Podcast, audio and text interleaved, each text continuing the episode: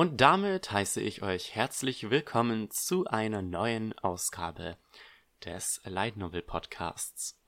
Für die, die es verpasst haben, letzten Monat gab es eine etwas andere Episode des Light Novel Podcasts. Dort habe ich mich nämlich zusammen mit Stefan und Sascha zusammengesetzt. Ja, das war jetzt ein bisschen doppelt gemoppelt, dieser Satz. Ähm, und wir haben unter anderem unsere Website vorgestellt, lightnovel-dungeon.de, eine Website rund um deutsche Light Novels mit Reviews, News und Artikeln zu Light Novels. Also unbedingt mal reingucken, da erklären wir euch so ein bisschen die Entstehungsgeschichte dieser Website und was sich im Vergleich zu German LNDB dort geändert hat. Und dann haben wir uns einfach noch ein bisschen über Light Novels, die uns am Herzen liegen, ausgelassen. Natürlich, jetzt wo ich gerade aufnehme, fährt hier ein Krankenwagen im Hintergrund vorbei, aber ich werde mich davon nicht irritieren lassen. Ja, aufgrund dieser Bonus-Episode und weil ich ein wenig im Unistress noch war, ähm, gab es leider keine reguläre Podcast-Ausgabe mit News und Reviews und dem ganzen Krimskrams. Ähm, ich habe allerdings tatsächlich die September-Ausgabe schon angefangen aufzunehmen und habe unter anderem das ganze News-Segment schon aufgenommen. Und weil das irgendwie Verschwendung wäre, weil das fast 20 Minuten Aufnahme waren, habe ich beschlossen, die News vom August einfach aus dieser alten Aufnahme zu übernehmen. Deswegen kann es sein, dass es vielleicht ein bisschen Patchwork-mäßig wirkt und nicht irgendwie ganz kohärent, weil die Aufnahme halt schon über einen Monat alt ist. Äh, dafür bitte ich mich zu entschuldigen, aber aus Zeitgründen ähm, machen wir das einfach so. Außerdem habe ich noch eine kleine ja, Ankündigung bezüglich des News-Segments zu machen. Ich habe nämlich das Gefühl, dass da so nicht das Interesse dran besteht und ehrlich gesagt ähm, ist es auch immer ziemlich aufwendig, die ganzen News rauszusuchen und dann und wann mal übersieht man was, weil zum Beispiel die Filterfunktion von Anime News Network einfach ein bisschen kacke ist und nicht so funktioniert, wie sie funktionieren sollte. Ähm, deswegen habe ich beschlossen, das News-Segment zu kürzen und mich nur noch ähm, neuen Light Novel-Lizenzen zu widmen. Ähm, weil ich denke, das ist so das Interessanteste bei der Flut, die man jeden Monat gefühlt bekommt, ähm, ist das vielleicht auch ganz nett, wenn man mal was übersehen hat. Und dann kann ich einfach mal so ein bisschen auch meine Meinung zu irgendwelchen neuen Lizenzen äußern. Ähm, es wird natürlich bei deutschen und auch englischen News bleiben, denn leider, auch wenn es tatsächlich über die letzten zwei Monate gleich drei neue Lizenzen gab, ähm, hält sich das Ganze noch sehr im Rahmen. Außerdem, ja, weitere Kürzung, ähm, habe ich beschlossen, das Release-Segment zu kürzen, einfach weil die neuen Releases langsam ein klein wenig überhand nehmen. Und nur die deutschen Releases zu covern ist auch ein bisschen unnötig, weil ich ähm, ja auf der Website eine kleine Übersicht für die kommenden Light Novel Releases bereitgestellt habe. Ähm, also für zukünftige ähm, Releases einfach mal auf lightnovel-dungeon.de gehen. Dort habt ihr eine Release-Liste mit den deutschen Releases an der Seite. Ansonsten auf dem Light Novel Subreddit gibt's eine Monatsübersicht, die mehrere Monate im Voraus ist. Ähm, und im Comic-Forum ähm, wird von, ich glaube, Bartomp der Light Novel Thread monatlich ganz gut gepflegt und er postet dort auch immer eine Übersicht von deutschen und englischen Reviews, äh, Reviews, Releases. Ähm, an der Stelle vielen Dank dafür. Gut, hätten wir das Vorgeplänkel jetzt, glaube ich, geklärt, machen wir weiter mit den News. Für August werden da noch ähm, ein paar nicht neue Lizenz-News sein, weil, wie gesagt, ich habe das vor über einem Monat aufgenommen, aber für den September fassen wir uns kurz, naja, so kurz es geht bei den ganzen neuen Lizenzen und dann wird es auch, naja, nur um die neuen Lizenzen gehen. Wie oft habe ich jetzt Lizenz gesagt in dieser Ausgabe? Ähm, Schreibt es mir gerne in die Kommentare auf YouTube. Ähm, okay, jetzt aber. Übergangsjingle.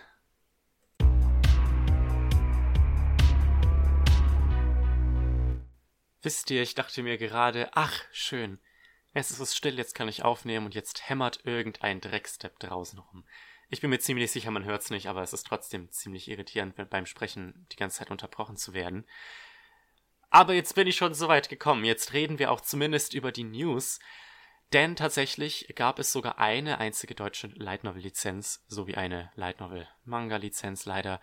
Und zwar von Tokyo Pop. Die haben nämlich ihr neues Programm für 2020-21 angekündigt.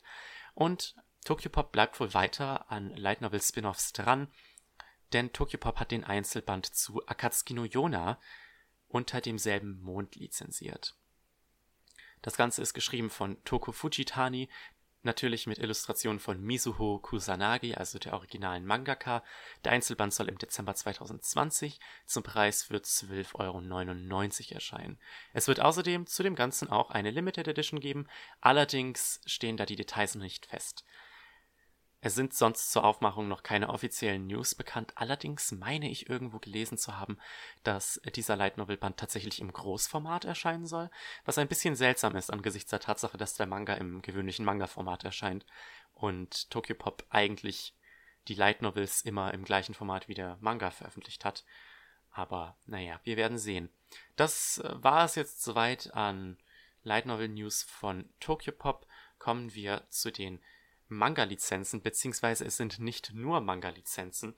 Ähm, es gibt eine Art ähm, Fan-Guide zu The Rising of the Shield Hero. Ich kenne mich leider ja äh, gar nicht mit Shield Bro aus, äh, bis auf das, was ich vom Anime bisher gesehen habe. Das Ganze trägt den Namen Rising of the Shield Hero Special Works und ja, es wird von Tokyopop selbst als Fanbuch ähm, bezeichnet. Es gibt Farbillustrationen, Charakterprofile, ähm, ein paar Making-of-Sachen zusammen mit einem exklusiven Novel- und Manga-Kapitel, so wie das aussieht. Ähm, das Ganze erscheint im November 2020 für 19,99 Euro und es wird ein Extra geben, das allerdings zum späteren Zeitpunkt erst vorgestellt wird. Zu guter Letzt, eine Manga-Adaption muss natürlich noch sein, und zwar handelt es sich dabei um The Wise Man's Grandchild von Shunsuke Ogata, ähm, der Manga zum, zur gleichnamigen Light Novel von Tsuyoshi Yoshiaka. Den Anime gab es äh, letztes Jahr und der soll dieses Jahr auch bei Kase erscheinen. Man kann die DVDs vorbestellen und ich glaube, es gab auch schon einen ersten Trailer. Der Manga besteht bisher aus 14 Bänden. Der Release startet im Februar zum Preis von 6,99 Euro pro Band. Und damit wäre es das auch schon, was die deutschen Lizenzen angeht. Aber natürlich, der englische Markt ist in der Hinsicht ein wenig aktiver. Jane Novel Club hatte ganz überraschend zwei neue Lizenzen angekündigt. Die erste davon ist ein neuer Jane Novel Hard Titel, also eine Shoujo Light Novel mit dem Titel I'll Never Set Foot in That House Again. Es geht um ein zwölfjähriges Mädchen namens Chelsea, die ähm, eine Adlige ist. Allerdings wird sie von den weiblichen Mitgliedern ihrer Familie, also ihrer Zwillingsschwester und ihrer Mutter, ziemlich übel missbraucht. Allerdings mit zwölf Jahren kriegt sie dann einen super seltenen Skill namens Seed Creation, der noch nie zuvor gesehen wurde. Und deswegen wird sie in eine Forschungseinrichtung, das klingt auf Deutsch so schlimm, in eine Forschungseinrichtung gebracht, wo Leute ihren Skill untersuchen wollen. Und deswegen lebt sie im Grunde ein traumhaftes Leben mit äh, persönlichen Mates, ähm, einem warmen und weichen Bett, in dem sie schlafen kann und super leckeres Essen. Also im Grunde wie eine Prinzessin, die Prinzessin, die sie immer sein wollte. Allerdings hat ihre Schwester ein Problem damit und versucht ihr das Leben so schwer wie möglich zu machen. Das ist wieder eine dieser, dieser Inhaltsbeschreibungen, die mir absolut gar nichts sagen.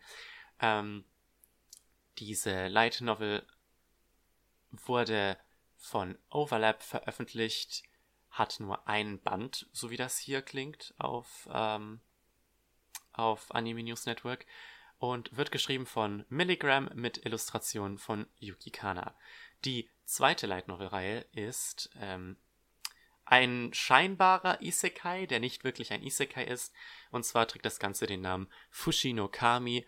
Rebuilding Civilization starts with a village. Geschrieben von Misumi Amakawa mit Illustrationen von Mai Oguma. Und ich mag den Artstyle sehr, wenn ich hier so dieses erste Cover sehe. Ähm, es geht um einen Jungen namens Ash, der gerade einmal acht Jahre alt ist, allerdings scheinbar Erinnerung an sein voriges Leben hat. Und dieses Leben war wundervoll. Allerdings lebt er im Moment im hintersten Kaff, fernab von im Grunde aller Zivilisation, deswegen beschließt er, er muss irgendwas dran ändern. Und es stellt sich heraus, dass vor vielen tausenden Jahren scheinbar eine antike Kultur gelebt hat, die weitaus fortgeschrittener war als die Gesellschaft, in der er jetzt lebt, und deswegen versucht er, diese Art von Gesellschaft wiederherzustellen. Diese Light Novel Reihe ist auch von Overlap und hat aktuell drei Bände in Japan. Da bin ich auch gespannt, was da rauskommt. Ich habe allerdings ein bisschen Angst, vor allem weil es eine Overlap Reihe ist, dass die oder war das war doch Overlap. wo manchmal einfach Light Novel Reihen abgebrochen wurden oder so wie bei Magic in This Other World is Too Far Behind, wo ähm, manchmal jahrelang kein Band rauskam aus irgendwelchen Gründen. Naja, wir werden sehen. J-Novel Club waren allerdings nicht die einzigen, die letzten Monat neue Lizenzen angekündigt haben. Seven Seas hat tatsächlich zwei neue Light Novels angekündigt, einen Einzelband und eine Reihe. Der Einzelband ist tatsächlich eine weitere Light Novel von Yoru Sumino, also dem Autor, der am ehesten bekannt ist für I Want to Eat Your Pancreas, allerdings auch Novels veröffentlicht hat wie um, At Night I Become a Monster und I Had That Same Dream Again, die ebenfalls alle bisher ähm, bei Seven Seas erschienen sind. Es handelt sich bei dieser Light Novel um I Have a Secret, beziehungsweise auf Japanisch Kakushigoto, nicht zu verwechseln mit dem gleichnamigen Manga, der einen Anime dieses Jahr bekommen hat. Ähm, es ist ein Einzelband, ein Slice of Life, Coming of Age Einzelband mit ein paar Supernatural-Elementen, wo es um fünf Highschool-Schüler geht, die alle Geheimnisse haben und diese Geheimnisse werden wohl nach und nach ans Licht gebracht, während diese fünf Schüler sich näher kennenlernen. Mehr sagt uns diese Beschreibung leider nicht.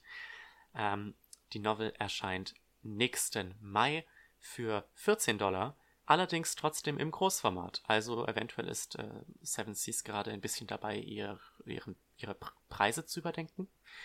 Vielleicht liegt es aber auch einfach daran, dass äh, Yoro Sumino sich bisher wundervoll verkauft hat. Die zweite Lizenz ist äh, wieder ein wenig das, was wir so von Light Novels gewöhnt sind, nämlich eine Isekai Light Novel. Drugstore in Another World, The Slow Life of a Cheat Pharmacist. Sowohl die Light Novel als auch der Manga. Es geht um einen japanischen Office Worker namens Reiji, der in einer Fantasy-Welt lebt, wo er herausfindet, dass er oh, für sein Level unfassbar gute Heilmittel herstellen kann. Und deswegen öffnet Reiji seinen eigenen Laden für ähm, allerlei Heilmittel. Ja, von der Light Novel habe ich tatsächlich schon einmal was gehört gehabt. Es sieht nicht aus wie irgendwas, das mich interessiert, deswegen werde ich mir das Ding nicht kaufen. Die Reihe erscheint ab Mai 2021 voraussichtlich als Taschenbuch. Allerdings ähm, ist natürlich ein Digital Early Release geplant. Ich würde euch gerne sagen, wie viele Bände die Reihe hat, aber Novel Updates ist gerade down, deswegen tut mir leid, ihr werdet das selber nachschauen müssen. Und damit kommen wir schlussendlich zur großen Kracher-News des Monats. Und zwar bekommt nach fast zehn Jahren Haruhi Suzumiya einen neuen Light Novel Band. Ich denke, ich muss sehr wenig zu Haruhi Suzumiya sagen. Ich denke, die sollte man als Light Novel Fan kennen. Die letzte Light Novel erschien im Jahr 2011, glaube ich, und das war ähm, The Surprise of Haruhi Suzumiya. Jetzt kommt dieses Jahr am 25. November mit, mit The Intuition of Haruhi Suzumiya ein neuer Light Novel Band raus, der allerdings nur zu einem Drittel aus neuem Content bestehen wird. Ähm, Haruhi Suzumiya besteht ja zum Teil nur aus relativ unabhängigen Kurzgeschichten und dieser neue Band wird drei dieser Geschichten haben, wobei zwei davon bereits zuvor in einem Magazin veröffentlicht wurden, jeweils 2013 und 2018. Und dann gibt es eine neue Short Story extra für diesen Band. Das ist allerdings nicht alles, denn eventuell wisst ihr auch, dass Yen Press damals die Light Novels auf Englisch rausgebracht hat. Einmal in einer Version als Taschenbuch, die Cover hatte, die ähm, aussehen wie im Grunde ja englische äh, Young Adult Bücher und dann noch einmal als Hardcover mit den originalen ähm, gezeichneten Manga-Covern von Noisy Ito. Ja, guess what? Yen Press bringt den neuen Band von Haruhi Suzumiya tatsächlich zeitgleich mit dem japanischen Release als E-Book raus. Am 25. November. Und nicht nur das, Yen Press hat auch angekündigt, dass es tatsächlich endlich einen Reprint der kompletten Reihe geben wird. Und wahrscheinlich wird dann auch eben der neue Intuition-Band ähm, als Physical Edition rauskommen. Es gibt allerdings noch keine News dazu. Wie gesagt, ähm, es gibt eine Paperback und eine Hardcover-Variante. Es wurde noch nicht gesagt, wie diese neue Auflage aussehen wird. Wird es ein neues Hardcover sein? Wird es neues Paperback sein? Wird es vielleicht neues Paperback sein, aber mit den Covern von der Hardcover-Ausgabe? Wir wissen das nicht. Aber es ist schön, dass diese Reihe nach Jahren endlich nachgedruckt wird, weil ich glaube, sehr, sehr, sehr viele wollten diese Reihe schon einmal, einmal lesen. Allerdings sind die schon seit Jahren out of print. Mir tun jetzt natürlich die Leute leid, die richtig viel Geld reingesteckt haben, um noch irgendwie gebrauchte Ausgaben zu kriegen, aber äh, es sei wie es sei. Ich auf jeden Fall freue mich. Ich bin gespannt, wie diese neue Ausgabe aussehen wird. Und ich glaube, dann werde ich auch endlich dem Haruhi-Kult beitreten. Und damit wären wir auch wieder in der Gegenwart angelangt.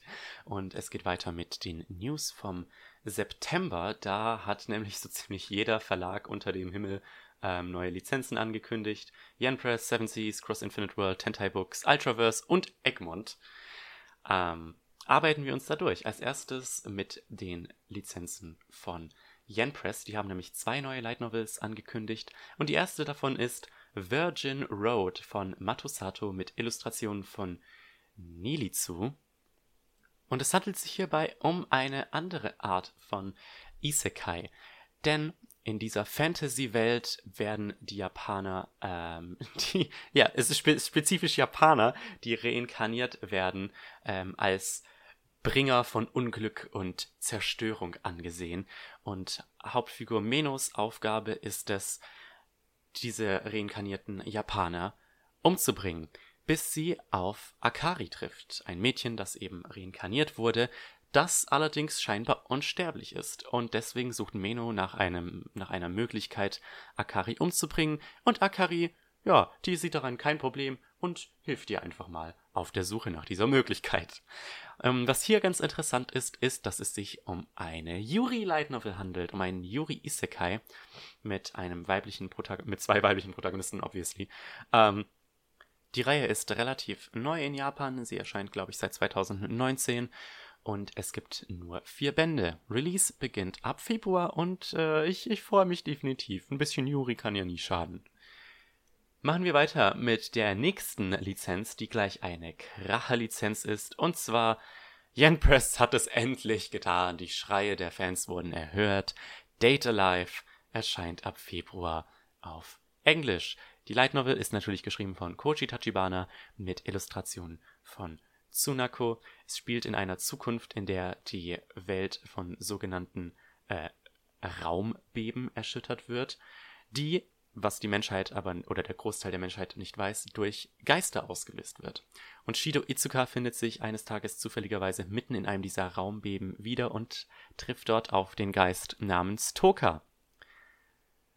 Als dann eine, ich sag mal, Armee ähm, ankommt, um die Gefahr auszulöschen,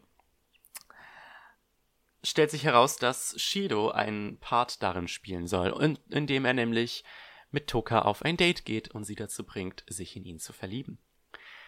Ja, die Light Novel Reihe ist natürlich super beliebt. Sie ist dieses Jahr mit dem 22. Band zu einem Ende gekommen. Es gab bisher drei Anime-Staffeln, die die ersten zwölf Bände abdecken und eine vierte Staffel wurde dieses Jahr angekündigt. Es gibt außerdem ein Spin-off mit dem Namen Date Bullet, ähm, zu dem es zwei Filme geben soll, die nächstes Jahr in den japanischen Kinos starten. Diese Reihe hat neun Bände, die ist allerdings noch nicht lizenziert. Ähm, ich bin, äh, muss ich zu meiner Stande gestehen, ein Fan von Date Alive. Allerdings ähm, werde ich mir die Light Novels voraussichtlich nicht holen. Und zwar einfach, weil ich schon die Story bis Band 12 von 22 kenne. Und natürlich, die Reihe hat halt auch 22 Bände. Den ganzen Schinken zu kaufen kostet sehr viel Zeit und Geld. Also bis, bis der letzte Band bei uns erscheint, wird es wahrscheinlich bis 2028 oder so dauern. Also genau gleiches Problem wie bei High School DD, was nächsten Monat bei uns erscheint. Nee, diesen Monat bei uns erscheint. Meine Herren. Ähm, deswegen äh, leider Hard Pass, aber freut mich natürlich für die ganzen Fans. Außerdem habe ich eh schon die Fanübersetzung bis Band 20 auf meinem PC runtergeladen, weil die Community da sehr aktiv ist.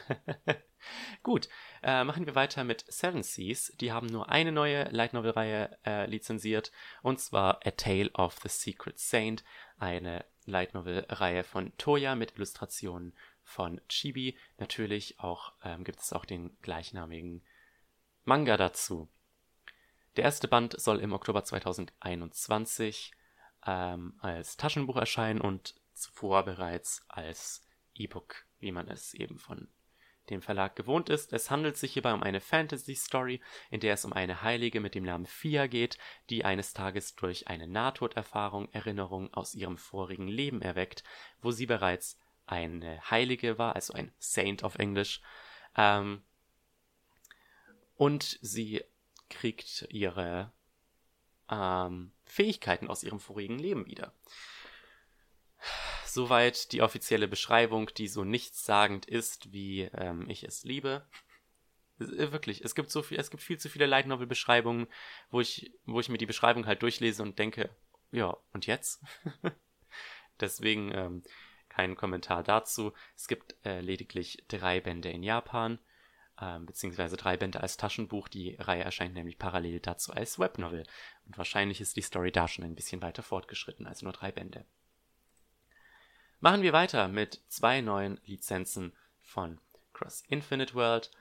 Die erste Lizenz ist Reset, The Imprisoned Princess Dreams of Another Chance ähm, eine Light Novel-Reihe mit tatsächlich mehr als einem Band, geschrieben von Kei Misawa mit Illustrationen von Poporucha. Jesus. Ähm, der erste Band erscheint als E-Book im Januar. Ähnlich wie bei der Saint Light Novel gerade eben handelt es sich um eine Reinkarnation innerhalb einer Fantasy-Welt, also keine Japanerin, die ähm, in einer Fantasy-Welt aufwacht. Und zwar geht es um Prinzessin Annabelle von Najir, die kurz vor ihrer Hochzeit mit ähm, dem König einer benachbarten Nation steht.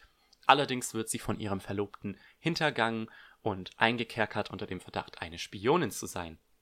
Sie befindet sich Monate unter Verschluss und als sie die Nachricht ereilt, dass ihr Königreich, naja, nicht mehr ist, laut der Beschreibung, ähm, hat sie einen Ausbruch destruktiver Magie, unter dem sie, naja, wahrscheinlich stirbt und in ihrem zwölf Jahre alten Körper aufwacht, ganze sechs Jahre vor dieser ähm, Heirat. Und deswegen, natürlich mit dem Wissen, was die nächsten sechs Jahre passiert, versucht sie einen anderen Weg in ihrem Leben zu finden. Diese Light Novel Reihe läuft seit November 2019 in Japan und Wäre Cross Infinite World nicht Cross Infinite World, würde ich eventuell in diese Reihe reingucken. Aber ich habe ja mehrmals gesagt, ich lese keine E-Books und ich finde die Physical Editions von Cross Infinite World nicht gut, da sie von Amazon gedruckt werden. Ähm, also sage ich hier Danke, aber nein, danke. Die zweite ähm, Lizenz ist Reincarnated as the Last of My Kind von Autorin Kiriko Mori mit Illustrationen von Yamigo. Ja, ja, Amigo, ja, genau. Keine Ahnung, warum ich da so drüber gestolpert bin. Der erste Band erscheint am 30. November bereits als E-Book. Die Reihe lief von Oktober 2018 bis Mai 2019 auf Shosetsu und jetzt, wo ich das so lese, ist es gut möglich, dass ähm, das gar nicht eine. Doch, das ist eine Reihe, da ist eine Eins auf dem Cover. Dann wird es aber eine sehr kurze Reihe. Es geht um ein Mädchen, das stirbt und reinkarniert wird und eines Tages von einem einarmigen ehemaligen Ritter aufgegabelt wird, mit dem sie dann fortan zusammenlebt. Und sie möchte sich bei ihm revanchieren, indem sie ihm hilft, ähm, das Gasthaus seiner Familie wieder neu aufzubauen und seinen verlorenen Arm mit Hilfe von Alchemie zu heilen. Allerdings merkt sie nach und nach, dass sie eventuell nicht als Mensch reinkarniert wurde. Klingt ganz nett. Auch hier wieder Cross Infinite World und auch hier wieder ein klein wenig nichtssagend, diese Beschreibung. Aber da es eine kürzere Reihe zu sein scheint, kann man sicher einmal reingucken. Gut, gehen wir nun zur letzten englischen Lizenz und zwar eine Lizenz von Tentai Books. Die haben nämlich eine sehr interessante Lizenz angekündigt und zwar handelt es sich dabei um die Reihe World Teacher von Koichi Neko mit Illustrationen von Nardek. Die Reihe wird natürlich auf Englisch und auf Spanisch erscheinen und es ist wohl auch ein Taschenbuch-Release geplant. Es ist eine Fantasy-Romance um, um einen Mann, der eines Tages der stärkste Agent der Welt war, bevor er, ähm, naja, in Rente gegangen ist und beschlossen hat, Lehr äh, Lehrer zu werden, um neue Agenten auszubilden, was auch immer Agenten sein mögen. Nach 60 Jahren wird er plötzlich assassiniert und reinkarniert in einer anderen Welt mit all seinen vorigen Erinnerungen und er möchte weiter Agenten in seinem neuen Körper ausbilden. Was auch immer Agenten sein mögen. Die Light Novel Reihe läuft bereits seit 2014. Dieses Jahr ist der 13. Band erschienen. Ähm, ja, ich habe von World Teacher tatsächlich schon ein paar Sachen gehört. Also ist das wohl eine dieser seltsamen bekannten Light Novel Reihen, die bekannt sind, obwohl die keinen Anime erhalten haben. Hört sich auf jeden Fall ganz interessant an. Ich glaube, ich schaue auf jeden Fall den ersten Band rein, einfach um Tentai Books ein bisschen zu unterstützen. Naja, zumindest sobald der, äh, die Reihe als Taschenbuch erscheint. 13 Bände ist äh, tatsächlich ein bisschen länger, da haben, hat Tentai Books sich auf jeden Fall ein, eine Sache rangesetzt. Im Übrigen in dem gleichen Stream, in dem sie auch äh, die World Teacher Lizenz verkündet haben, haben sie bereits äh, haben sie angekündigt, dass sie ungefähr fünf neue Lizenzen gerade verhandeln und hauptsächlich wollen sie in Zukunft Romcoms rausbringen. Ich freue mich da auf jeden Fall darauf. Gut, dann kommen wir zu den zwei neuen deutschen Lizenzen. Eine von Egmont, mit der fangen wir an. Es handelt sich um einen weiteren Einzelband und zwar diesmal um Parasite in Love von Sugaru Miyake mit Illustration von Yuki Hotate. Von Sugaru Miyake ist aktuell Ich habe mein Leben für 10.000 Yen pro Jahr verkauft erschienen. Ähm, tatsächlich habe ich mir vor ein paar Tagen erst den Einzelband gekauft und werde ihn dann hoffentlich auch demnächst lesen. Ähm, Parasite in Love geht in eine etwas andere Richtung. Und zwar hat es einen kleinen Science, ein kleines Science-Fiction-Thriller-Element mit sich. Ich lese einfach mal die deutsche Beschreibung vor. Die Angst vor Keimen hat den arbeitslosen Kengo in die Illustration, Illustration, in die Isolation getrieben. Das lasse ich jetzt drin. Dem Programmieren von Viren hingegen widmet er sich mit Hingabe. Kengos Leben ändert sich schlagartig, als ein mysteriöser Fremder vor seiner Tür steht und droht, ihn auffliegen zu lassen, sofern es ihm nicht gelingen sollte, einen Zugang zur Schulschwänzerin Sanagi zu finden. Doch die leidet an einer Sozialphobie und interessiert sich nur für Insekten. Entgegen aller Wahrscheinlichkeit kommen Kengo und Sanagi sich nahe, näher noch, als es gut für sie ist. Sowohl Roman als auch der dreiteilige Manga dazu erscheinen bei Egmont, der Manga ab April und der Roman im Juni 2021 und laut der Beschreibung von Egmont sagen sie spannende Mystery um Viren, Keime und Parasiten. Gut, dann kommen wir zu der nächsten Lizenz und zwar von Ultraverse. Eine Lizenz, die mich sehr freut. Ähm, und zwar haben sie angekündigt, ab März 2021 den Roman zu Solo Leveling zu veröffentlichen. Das Ganze soll dabei zunächst als eine Hardcover-Edition ähm, sowie tatsächlich auch als E-Book erscheinen. Eventuell soll später auch eine Softcover, eine billige Softcover-Version nachgereicht werden, wenn halt der Bedarf dafür besteht. Ähm, der erste Band soll dabei rund 400 Seiten haben und die Reihe ist in acht Bänden abgeschlossen. Äh, mittlerweile ist die Novel auch auf der Website gelistet und zwar soll der Band 24 Euro kosten. Ist aber halt auch wie gesagt Hardcover. Ultraverse beschreibt den Roman wie folgt. Vor zehn Jahren öffnete sich das Gate, das die reale Welt mit der Welt der Monster verbindet. Seitdem jagen Menschen im Gate nach Monstern. Diese Jäger werden Hunter genannt. Song Jin-woo ist einer dieser Hunter. Im Übrigen, sorry, ich kann kein Koreanisch. Allerdings nur vom schwächsten Rang E. Er schlägt sich mehr schlecht als recht durch diese Welt, doch in einem der Dungeons, den er durchforstet, erhält er unerwartet eine Quest, die es ihm ermöglicht, seinen Level zu steigern, wenn er sie erfüllt. Kann er sich so wirklich nach oben kämpfen und zum stärksten aller Hunter werden?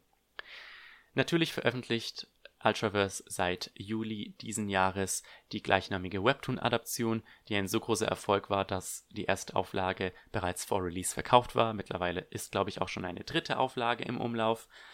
Ähm, ich persönlich fand Solo Leveling so von der Beschreibung und von dem bisschen, das ich gelesen habe, eher weniger berauschend. Allerdings, weil die Novel ja jetzt nächstes Jahr erscheint, muss ich da wohl leider reingucken. Halleluja, wir haben es durch die News geschafft und deswegen geht es jetzt erst einmal weiter mit den Light Novels, die ich äh, die letzten zwei Monate so gelesen habe. Tatsächlich sind da zum Teil bereits ähm, Reviews auf ähm, der Light Novel Dungeon Website erschienen, beziehungsweise zum Teil sind sie schon geschrieben, aber noch nicht erschienen. Und deswegen aus Zeitgründen habe ich beschlossen, ein wenig, naja, halt die kohärenteren Reviews meinem Geramble vorzuziehen. Verzeiht mir in der Hinsicht.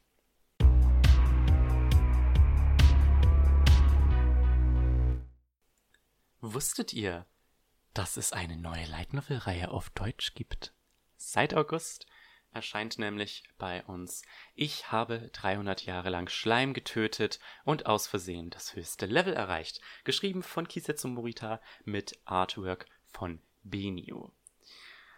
Ja, ich kenne Kisetsu Morita ja bereits. Ich habe nämlich die ersten zwei Bände seiner Light Novel Reihe uh, You Call That Service gelesen und dementsprechend hatte ich gewisse Erwartungen, als ich in diese Novel gegangen bin. Ähm, damals, als ich You Call That Service gelesen habe, hatte ich ja so ein bisschen Problem damit, dass es sehr, bisschen sehr Fanfiction-y war, beziehungsweise war nicht unbedingt ein Problem, aber es war halt einfach, es war einfach zu lesen, es war einfach geschrieben, es war einfache Kost. Ähm, und eines der größten Probleme, das mich ein bisschen gestört hat, ähm, war die Tatsache, dass ein männlicher Autor versucht, weibliche Charaktere zu schreiben und dabei katastrophal versagt. Das ist eines der Probleme, das leider auch bei diesem Buch weiterhin bestehen bleibt. Ähm, aber ich lese euch erstmal die deutsche Beschreibung von Ultraverse vor. Die Büroangestellte Asusa Aisawa arbeitet sich schon im Alter von 27 Jahren im wahrsten Sinne des Wortes zu Tode. Doch dann erhält sie eine zweite Chance. Sie wird als unsterbliche 17-jährige Hexe in einer fremden Welt wiedergeboren. Dort will sie es langsam angehen und vor allem keinen Stress mehr haben. Nur ab und an stellt sie sich im Kampf den schwächsten aller möglichen Gegner, den Schleimen. Nach 300 Jahren hat sie dann aber so viele Schleime getötet, dass ihre Erfahrung ins Unermessliche gewachsen ist. Nun ist sie eine der mächtigsten Hexen ihrer Welt, und das bringt plötzlich neuen Stress mit sich. Ja, es handelt sich hier um eine, hierbei um eine Isekai Slice of Life Light Novel, wie es in den letzten Jahren sehr viele gibt. Ähm, ja, die Light Novel war ganz nett.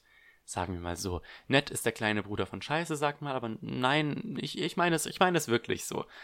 Ähm, es handelt sich hier bei der Novel natürlich nicht um das Höchste der Schreibkunst, also die meiste Zeit plätschert die Story, wenn es denn eine gibt, einfach nur so ein bisschen ähm, vor sich herum und das ist das ist definitiv mal eine nette Abwechslung, vor allem im deutschen Markt zu härterer Kost wie Goblin Slayer oder von mir aus äh, meine Wiedergeburt als Schleim in einer anderen Welt.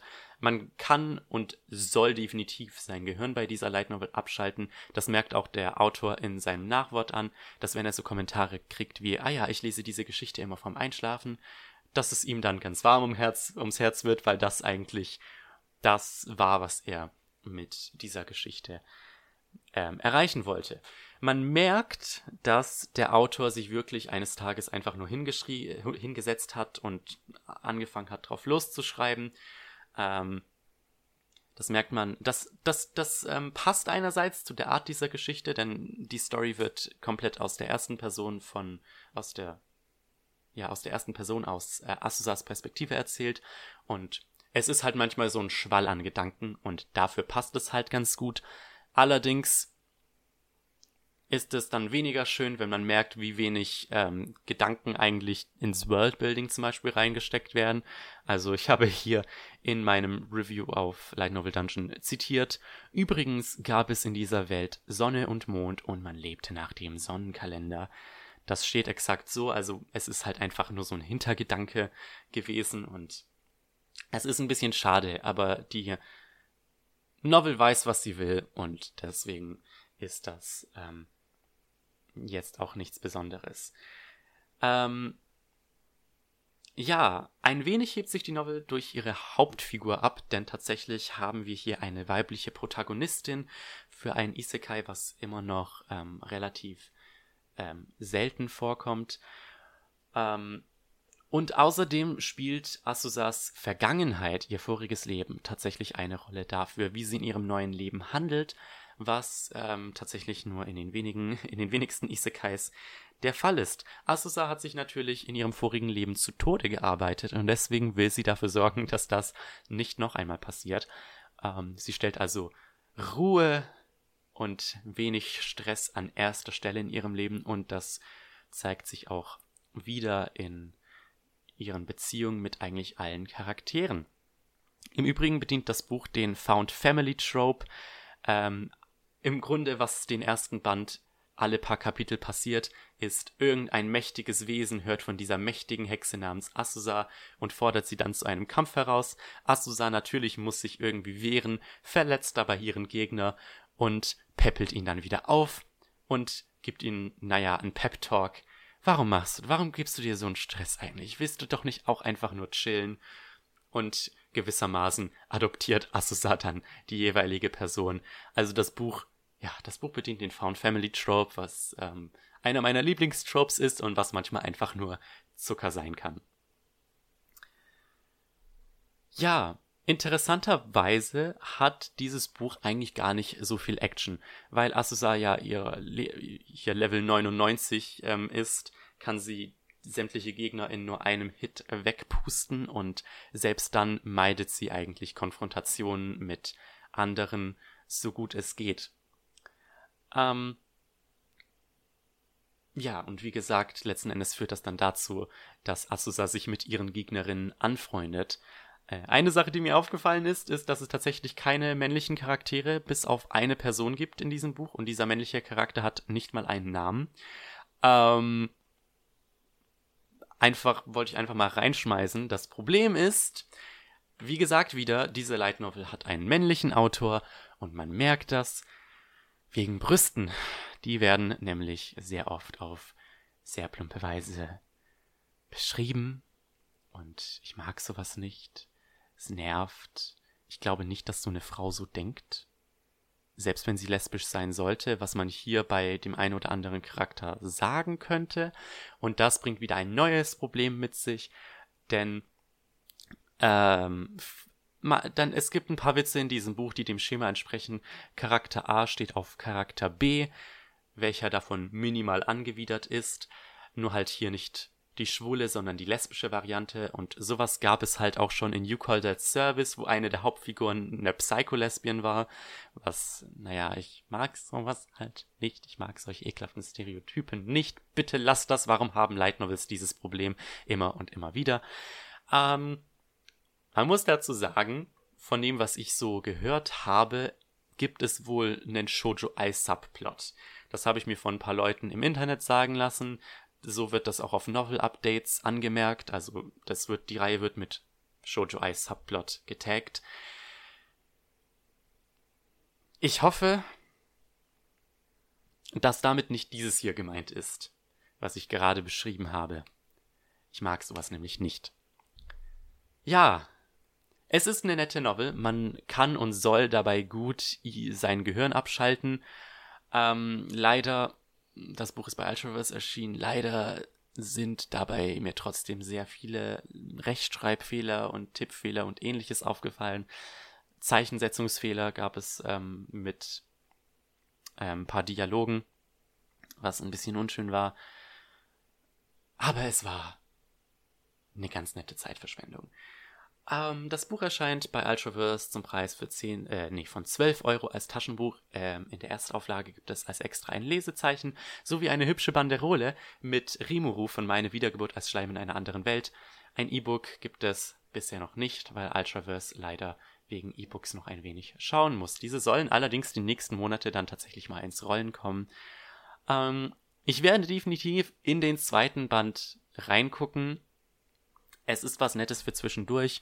Der zweite Band ist für Dezember gelistet, neuerdings. Ähm, also zwischen Band 1 und 2 liegen aktuell vier Monate, allerdings soll es danach wohl einen Drei-Monats-Rhythmus geben. Und ja, das waren so meine Gedanken zu Ich habe 300 Jahre lang Schleim getötet und aus Versehen das höchste Level erreicht. Diese Titel, diese langen, langen Titel.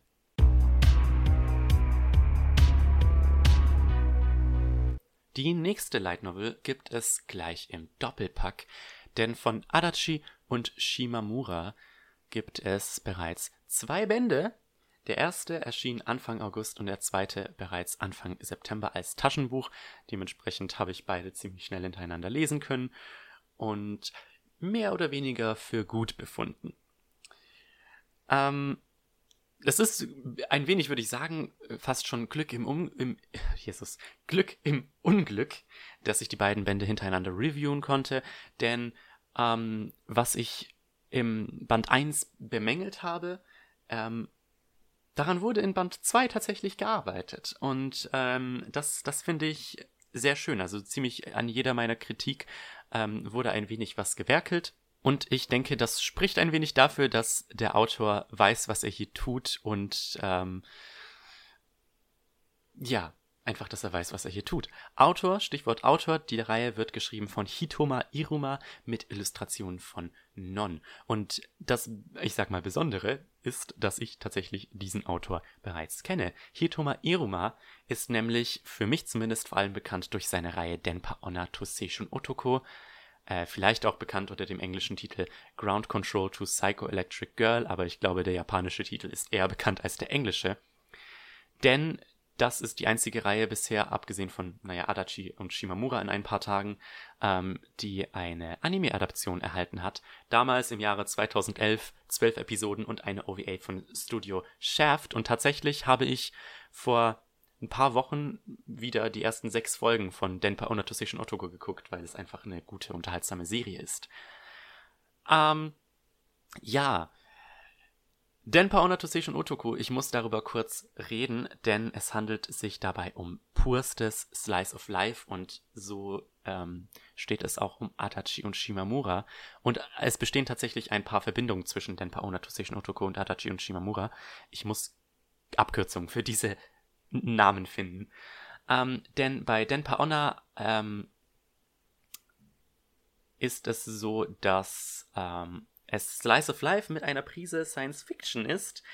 Ähm, der Slice of Life Aspekt ist allerdings wirklich furchtbar Slice of Life. Das merkt man auch am Anime. Es geht wirklich um die banalsten Alltäglichkeiten des Lebens. Und so ist das halt auch bei Adachi und Shimamura der Fall. Außerdem hat Hitoma Iruma ähm, tatsächlich neben Adachi und Shimamura eine weitere Girls Love Light Novel Reihe geschrieben und zwar äh, die Spin-off Light Novels zum Manga Bloom Into You ähm, regarding Sayaka Saeki. Die Reihe ist auch bereits bei Seven Seas auf Englisch erschienen. Bei uns ist es eher unwahrscheinlich, dass diese Reihe erscheint, denn Bloom Into You ähm, ist bei Carson Manga erschienen und die haben mehr oder weniger Light Novel Reihen abgeschworen. Ähm, zumal Bloom You nicht der beliebteste Manga ist, deswegen würde sich die Light Novel dazu wahrscheinlich auch nicht so gut verkaufen. Ja, aber jetzt zum eigentlichen Buch. Worum geht's denn in Adachi und Shimamura? Es geht um zwei Schulschwänzerinnen namens Adachi und Shimamura. Ich werde die Namen noch sehr oft sagen. Ähm, die sich zufälligerweise eines Tages im Speicher der, der Turnhalle beim Schulschwänzen treffen und irgendwie entwickelt sich dann zwischen den beiden eine Freundschaft. Allerdings hat Adachi irgendwann das unstillbare Verlangen, Shimamura zu küssen. Und naja, das ist ja nicht unbedingt, was man mit einer guten Freundin macht, oder nicht? Und das ist im Grunde der Startschuss für diese Light Novel-Reihe. Was mir als erstes aufgefallen ist, ist, dass diese Reihe furchtbar gut geschrieben ist, was zum Teil, denke ich, auch an der englischen Übersetzung liegt. Ähm, bei der Übersetzerin handelt es sich um Molly Lee, die bereits bei Sexalt einen meiner Meinung nach fantastischen Job geleistet hat. Ähm, also wirklich, als, als ich den ersten Band gelesen habe, dachte ich mir, äh, Adachi und Shimamura sind zwei Girls, mit denen ich mich in der Schule vermutlich sehr gut verstanden hätte. Ähm, die Light Novel hat keine wirkliche Handlung, das erkennt man, denke ich, auch schon an der, äh, an meiner sehr spärlichen Inhaltsbeschreibung, beziehungsweise es war nicht mal direkt meine Beschreibung, es war die Beschreibung von Seven Seas. Ähm, der Fokus liegt bei dieser Reihe eindeutig mehr auf den Charakteren als auf irgendeinem Plot, den es in diesem Fall nicht gibt. Ähm, sowohl Adachi als auch Shimamura haben super schön ausgearbeitete Persönlichkeiten. Ähm, sowohl Adachi als auch Shimamura haben jeweils eine Erzählperspektive, wobei Shimamura, ähm, denke ich, also im ersten Band auf jeden Fall den Großteil des Buches erzählt, im zweiten Band bin ich mir nicht ganz sicher. Ich glaube, da ist es schon ein wenig ausgeglichener. Ähm, es gibt allerdings ein paar Problemchen damit. vor allem mit Shimamura, aber auch ein klein wenig mit Adachi. Shimamura, das haben sehr viele Reviewer angemerkt, ich lese die Reviews zu der Reihe. Shimamura hat ein kleines Problem, dass sie unfassbar distanziert von dem Ganzen ist, was um sie herum passiert. Und das zeigt sich in ihrer Perspektive vor allem dadurch, äh, was für einen krassen inneren Monolog sie hinlegt, was zum Teil sogar so weit geht, dass sie in Konversationen mit anderen keine tatsächliche Antwort an die anderen richtet oder eine Antwort in ihrem Kopf formuliert, aber dann was komplett anderes letzten Endes ähm, zu der jeweiligen Person sagt. Ähm, das gibt natürlich tollen Raum für Charakterentwicklung, ähm, der tatsächlich auch im zweiten Band genutzt wird. Allerdings ähm, eben kann es sein, dass der erste Band, weil der Großteil des ersten Bandes aus ihrer Perspektive erzählt wird, es kann sein, dass ähm, ihre Perspektive oft ein wenig langweilig und träge wird und das ist tatsächlich leider auch manchmal ein bisschen der Fall. Währenddessen haben wir Adachi, ähm, die das Problem hat, dass ihre Persönlichkeit fast ausschließlich um ihren Crush auf Shimamura aufgebaut ist, was ja, einerseits muss ich sagen, der Autor hat es unfassbar, unfassbar realistisch geschafft, diesen Schwarm darzustellen, dass es mich, dass es mir ein wenig im Herzen wehgetan hat, diese Passagen ähm, zu lesen. Es geht dann halt um so Fragen wie, was, also Adachi stellt sich vor allem die Frage, was, was hält Shimamura überhaupt von Lesben oder lesbischen Beziehungen? Ähm, und dann natürlich stellt sie sich die Frage, ja, könnte Shimamura selbst solche Gefühle für sie hegen? Adachi verleugnet natürlich die Tatsache, dass sie lesbisch sein könnte einige Zeit. Ähm, und das, das sind so Sachen, die ich als homosexueller Mann auch an irgendeinem Punkt gefühlt habe. Und das hat mir so Throwbacks gegeben zu meiner Schulzeit, wo ich auch mich mit solchen Fragen konfrontiert sah. Ähm, dieser Aspekt von Adachi war super, super gut ausgearbeitet. Allerdings ist das Problem halt, dass das im ersten Band der einzige Aspekt von Adachi beleuchtet wird. Allerdings muss man der Reihe zugutehalten, dass, dass es mit so einer, dass, dass nicht bei Girls und Boys Love Mangas wirklich üblich ist. Also zum Beispiel was Boys Love Stories angeht, ähm, der einzige Manga, der mir jetzt einfiele, wäre ähm, Koimungatari von Taguratoru, der mit einer ähnlichen Ausführlichkeit auf Sexualität eingeht. Tatsächlich ähm, meiden Girls- und Boys Love Mangas so Labels wie schwul oder lesbisch und das macht Adachi und Shimamura zum Beispiel gar nicht. Also das Wort gay wird sehr oft gesagt, was ich sehr schön finde, weil ich habe das Gefühl, solche Reihen scheuen sich in der Regel davor. Ja, wie wird in Band 2 denn in dieser Hinsicht ein wenig aufgearbeitet? Zum einen wirken Shimamuras ähm, Dialoge, äh, Monologe nicht mehr so ausdruckslos, sondern ein klein wenig chaotischer als im letzten Band. Und man merkt, dass durch Adachi sich ihre Denkweise ein, kleinig, ein klein wenig verändert, denn tatsächlich kommt sie im zweiten Band an einen Punkt, wo sie nicht weiß, was sie denken soll. Und ich finde, Shimamura macht halt dieser krasse innere Monolog ein wenig aus. Und deswegen Adachi ähm, sie nicht mehr weiß, was sie denken soll, spricht ein wenig für so eine Charakterentwicklung, aber auch eventuell für die Beziehung, die sich zwischen Adachi und Shimamura ähm, entwickelt. Außerdem äh, wird ein wenig darauf gehintet, auf eine mögliche Backstory von Shimamura. Man lernt nämlich darüber, wie sie ähm, in ihrer Kindheit sich verhält. Und da habe ich auch schon mich ein wenig spoilen lassen von Band 3. In der Hinsicht kommt tatsächlich in Band 3 auch schon ein Konflikt. Also der Autor weiß wirklich, was er mit dieser Reihe tut. Und auch wenn Band 1 so ein paar Problemchen hat, weiß er, weiß der Autor von diesen Problemchen und arbeitet, baut, er baut darauf auf in den späteren Bänden. Adachis Perspektive legt leider nicht viel Neues auf den Tisch. Es ist größtenteils einfach nur weitere Gay Panic. Ein weiterer Kritikpunkt, bei dem auch in Band 2 aufgebaut wurde, das sind ein paar der Nebenfiguren, und zwar hauptsächlich Hino und Nagafuji, die die beiden besten Freundinnen von Shimamura darstellen. Naja, so etwas wie die beiden besten Freundinnen. Das Problem, das ich mit diesen beiden Charakteren hatte,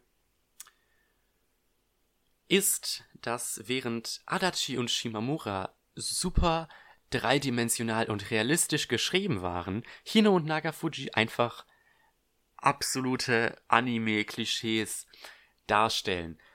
Ähm, ja, Hino ist dieser Typ Mensch, der zu allem, was sie macht, Soundeffekte mit ihrem Mund macht, während Nagafuji einfach ein absoluter Schussel mit großen Brüsten ist. Charakterstereotypen ohne viel Tiefe, die man aus solchen Stories nur zu Genüge kennt. Und das hat mir ein wenig im ersten Band wehgetan. Dazu kommt noch ein weiterer Charakter namens Yashiro. Yashiro ist ein Charakter aus Denpa Onatu Seishun Otoko, der bereits erwähnten Science-Fiction-Reihe, äh, Science-Fiction Slice of Life-Reihe von dem gleichen Autor.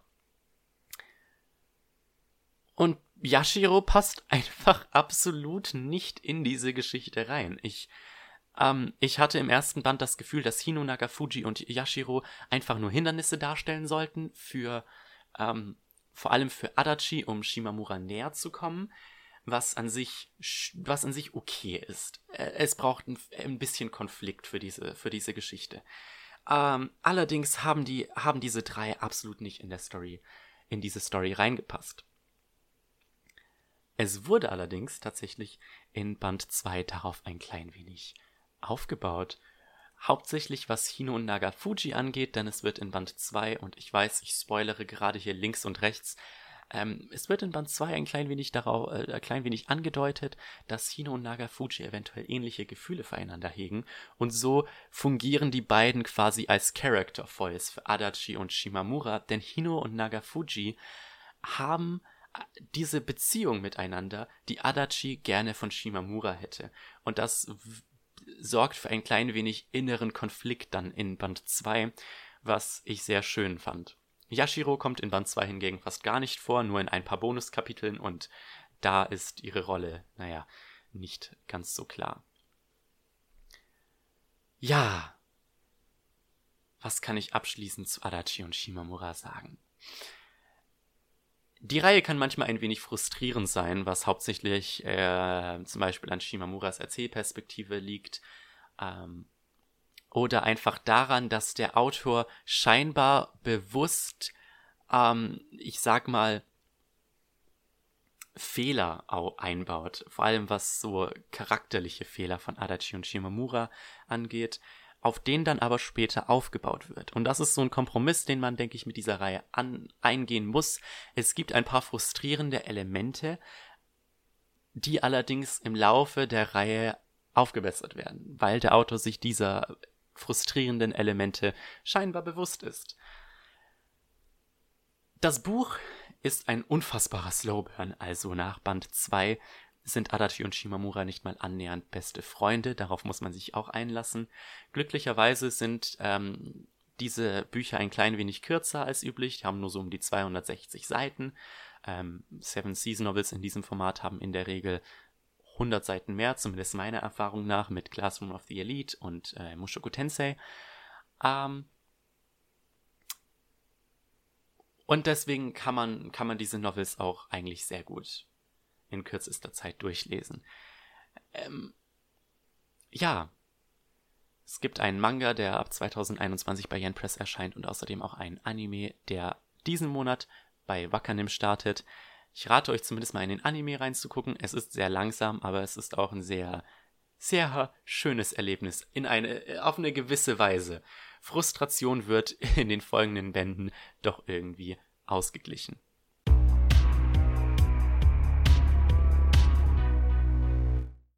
Machen wir doch weiter mit dem bereits sechsten Band des Bartschneiders. ja, der Goblin Slayer ist in die sechste Runde gegangen. Ähm, Im August bereits. Nächsten Monat erscheint schon Band 7. Meine Güte. Ich habe ähm, den sechsten Band auch schon im August gelesen gehabt. Deswegen musste ich gerade ein bisschen in meinem Oberstübchen kramen, um ähm, zu sagen, was für ein Fazit ich denn ziehen könnte. Ich liebe diese Reihe. Ähm, ich habe auch diesem Band wieder fünf Sterne gegeben. War definitiv einer der stärkeren. War ein bisschen länger als die anderen. Der hatte 270. Seiten, glaube ich. Es war der längste Band jetzt der Reihe. Ähm, dieses Mal sind wir wieder in der Stadt am Grenzland ein wenig verweilt, ähm, wo es vor allem hauptsächlich um einen Magier geht, der ich Abenteurer werden will und der deswegen beim Goblin Slayer und der Priesterin unter die Fittiche genommen wird. Sagt man das so? Ich glaube, das sagt man so. Ähm, er ist sehr unerfahren und hat außerdem ein Temperament, das ihm das ein oder andere Mal im Weg steht. Und sehr viel von diesem Band äh, geht es um diesen Magier. Ich habe hieß er Magier, hieß er Zauberer. Ich weiß gerade nicht, was sein Titel genau war.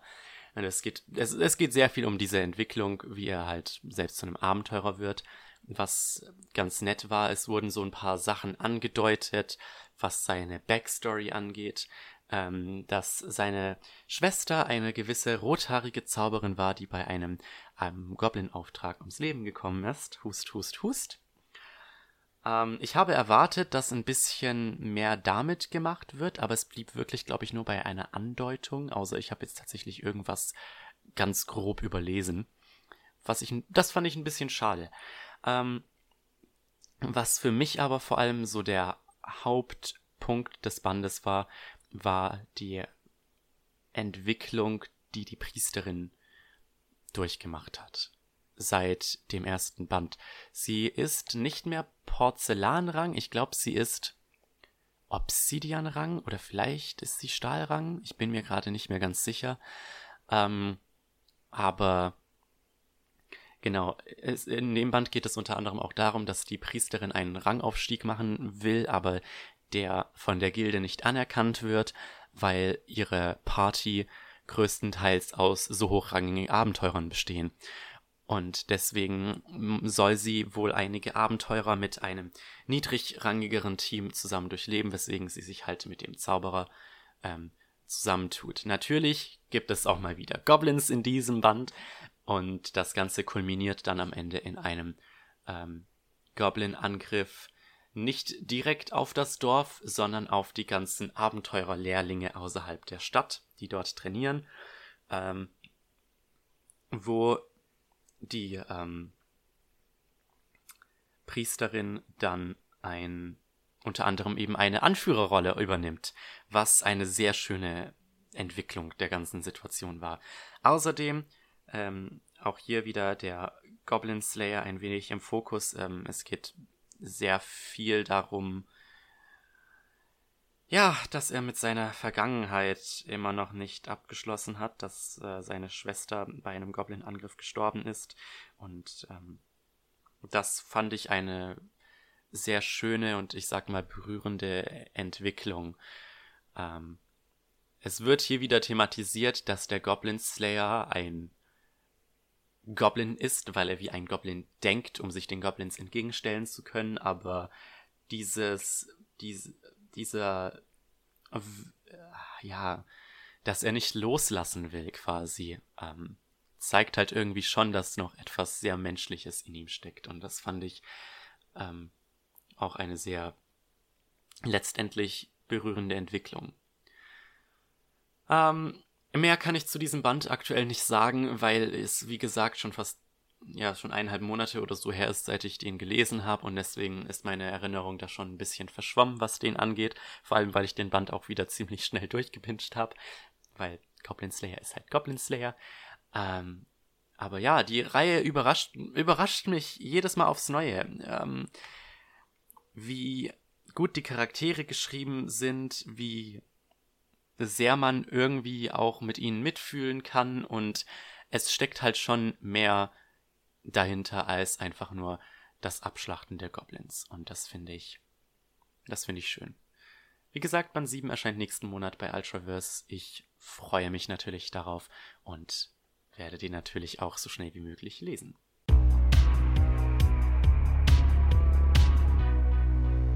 Ja, es ist wieder soweit. How Not to Summon a Demon Lord, meine Guilty Pleasure schlechthin. Ich habe ja in der letzten Ausgabe des Podcasts schon mal ein wenig darüber geredet, dass ich diese Reihe einfach liebe, obwohl sie manchmal ein bisschen sehr stumpf sein kann. Ähm, ich habe zuletzt Band 10 gelesen. Mittlerweile ist auch schon Band 12 als Taschenbuch draußen. Ich bin leider ein bisschen hinterher bei der Reihe. Ich habe Band 11 hier rumliegen und Band 12 schon bestellt, aber der ist noch nicht angekommen. Ich hoffe, das wird demnächst was. Danach ist ja aber auch erstmal Pause, was die Taschenbuch-Releases angeht. Ich glaube, der nächste Band kommt erst im Februar, wenn ich mich recht entsinne.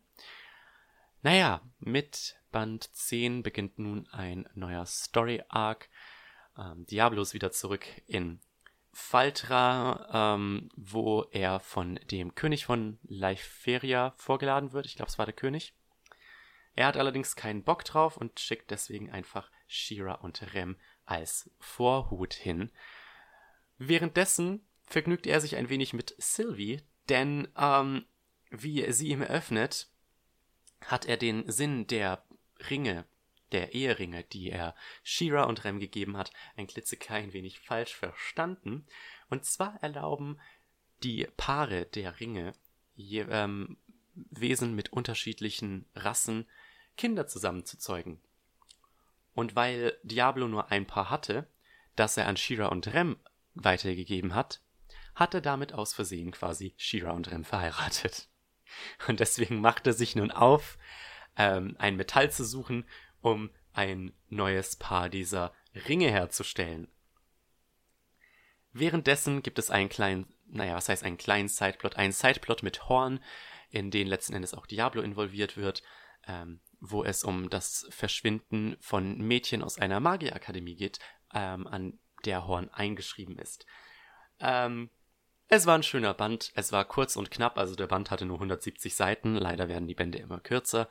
Ähm, ähm, ich, es war schön, Horn wiederzusehen. Die kam ja, glaube ich, zuletzt in Band 6 vor, vielleicht in Band 7, ähm, zusammen mit ähm, Babylon. Auch eine sehr irrwitzige ähm, Addition zum Cast. Ich bin gespannt. Babylon wird ja in, in Staffel 2 vorkommen. Ich bin, ich bin gespannt. Äh, äh, Horn auch. Ach, ich bin, ich bin so gespannt auf den Anime. Auf die, auf die Fortsetzung vom Anime. Jedenfalls. Ähm, es war ein bisschen stumpf natürlich, die Sache jetzt hier mit den, mit den Eheringen, die etwa die erste Hälfte einnimmt und diese zweite Hälfte mit diesem Mystery um das Verschwinden der Mädchen.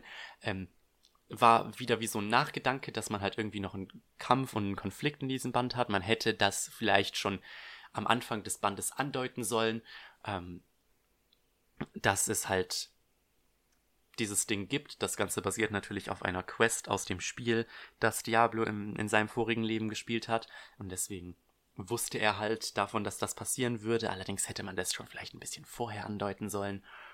Naja. Ähm, It's all harmless fun. Ich war von dem Band super unterhalten, kurz und knapp. Ähm, Shira und Rem standen ein bisschen im Hintergrund. Das war mal interessant. Ich glaube, das war tatsächlich der erste Band, wo die beiden keine so große Rolle spielten. Dafür aber ist Sylvie ein wenig in den Vordergrund gerückt. Nicht, dass sie irgendwie was Sinnvolles getan hätte. Horn war wieder da, sogar Lumakina hatte einen kleinen Auftritt. Rose ist so abwesend wie schon seit ihrem ersten Auftritt. Ich verstehe den Sinn des Charakters nicht so ganz. Ähm, es ist mehr von dem, was man von How Not to Summon a Demon Lord eben gewohnt ist. Belassen wir es dabei. Ich hoffe, in Kürze komme ich dazu, Band 11 und dann auch Band 12 zu lesen und dann reden wir nochmal über die ganze Geschichte.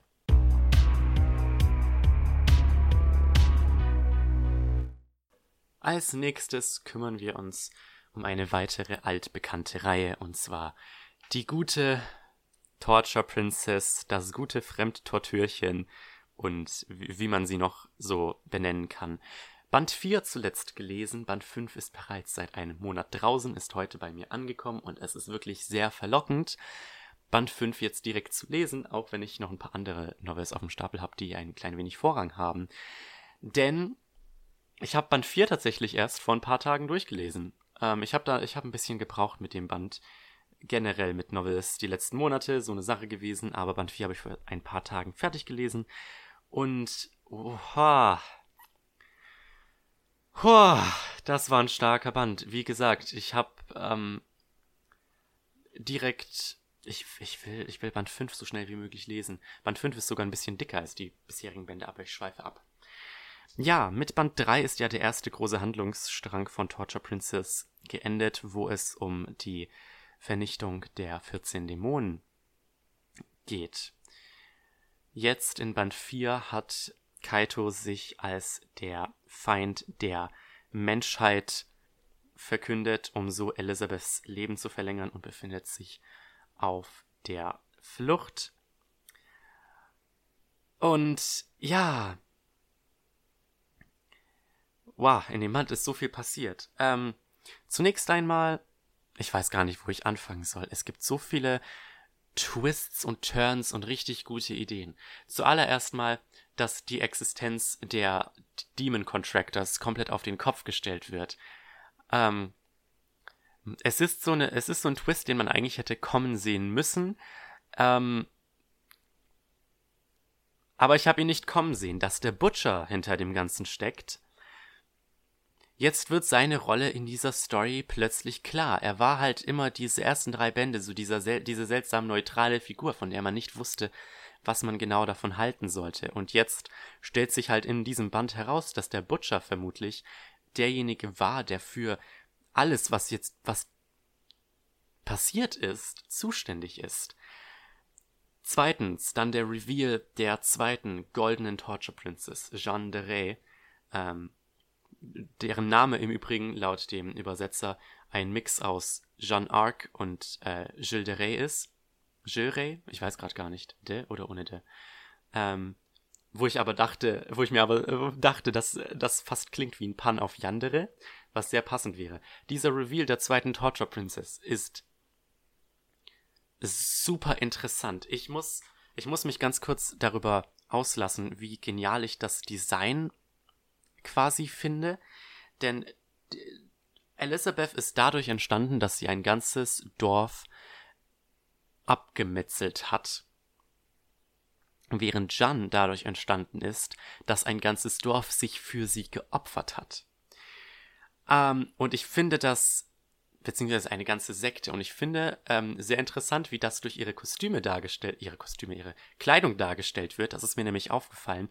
Ähm, Elizabeth hat ja dieses Bondage-Kleid mit den Lederstraps, die über ihren Körper gehen. Und diese gehen ähm, diagonal über ihren Körper, während Jeans ähm, horizontal beziehungsweise vertikal in so einem Kreuz über ihren Körper gehen. Und ich finde, dass da ist so, da schwingt so ein bisschen Symbolik halt mit, von wegen, Gott wegen dem Kreuz und Teufel. Und ähm, das ähm, kann man irgendwie in Verbindung bringen. Ich bin mir nicht ganz sicher, wie mit dem Reveal letzten Endes, wer denn den allerersten Dämon beschworen hat. Und zwar, dass die allererste Beschwörung eines Dämonen durch ähm, die Heilige, die quasi die Jesusfigur der Kirche ist, durchführt wurde. Und zwar hat sie wohl zuerst aus irgendwelchen Gründen einen Vertrag mit einem Dämon geschlossen, wodurch die Welt beinahe vernichtet wurde, woraufhin sie dann mit Gott einen Vertrag geschlossen hatte. Und ich finde das ganz interessant, weil das wirft jetzt so dieses moralisch graue Element in den Mix. Und das ist halt jetzt auch ganz interessant, dass jetzt Isabella, die ja ähm, für die, ja unter der Kirche steht quasi, ähm, halt auf diesen ihr ganzes Weltbild wird im Grunde zerstört. Und ich glaube, sie wird jetzt eventuell langsam sich auf die Seite von Elizabeth und Kaito schlagen. Und das ist halt ganz interessant. Man hat jetzt hier quasi die von der Kirche gebrandmarkten, äh, in Anführungsstrichen, Kaito, Elizabeth und Hina. Und dann hat man äh, auf der anderen Seite Jeanne, die zwar auch eine Torture Princess ist, aber auf eine andere Weise wie Elizabeth und dann halt Isabella, die direkt mit der Kirche arbeitet. Und ich bin gespannt, wo dieser Twist hinlaufen wird, vor allem jetzt eben, da sich herausstellt, dass der Butcher quasi der, der Butcher hat ja mit der Heiligen zusammengearbeitet und ihr eben ähm, die, den Vertrag mit dem Dämon ermöglicht. Und ich bin gespannt, wo das Ganze jetzt im nächsten Band hinführen wird. Ja. Eine Sache, die ich ein wenig. Ähm oh, eine Sache, die ich sehr gut fand, bevor ich zu der Irritation komme. Kaito und Tina haben tatsächlich miteinander geschlafen. Ich hätte nicht gedacht, dass ich mal tatsächlich einen Isekai lese, in dem der Protagonist das Mädchen kriegt. Und das war in das die Szene war wunderbar geschrieben. Man also man sieht den tatsächlichen Akt nicht. Natürlich, also es ist so eine Fade-out-Sex-Szene, aber davor, wie die halt so sich küssen und sich langsam ausziehen und dann halt so ein bisschen die Awkwardness, weil die beiden sowas noch nie getan haben und das war so eine schöne Szene. Ähm, eine Sexszene genau nach meinem Geschmack eigentlich. Ähm, Bonuspunkte dafür. Natürlich die Prosa wie immer wundervoll. Einziges Problem, das ich ein klein wenig hatte, war Jeanne. Sie ist zwar ein sehr interessanter neuer Charakter, der dann den Status quo ein bisschen aufmischt, aber ich fand ihre Sprechweise sehr irritierend, weil sie mal sehr abgehoben und mal sehr, sehr, sehr, sehr colloquial spricht. Also, äh, das, das hat ein bisschen gimmicky auf mich gewirkt und ich konnte sie dann auch nicht immer zu 100% ernst nehmen. Aber ja.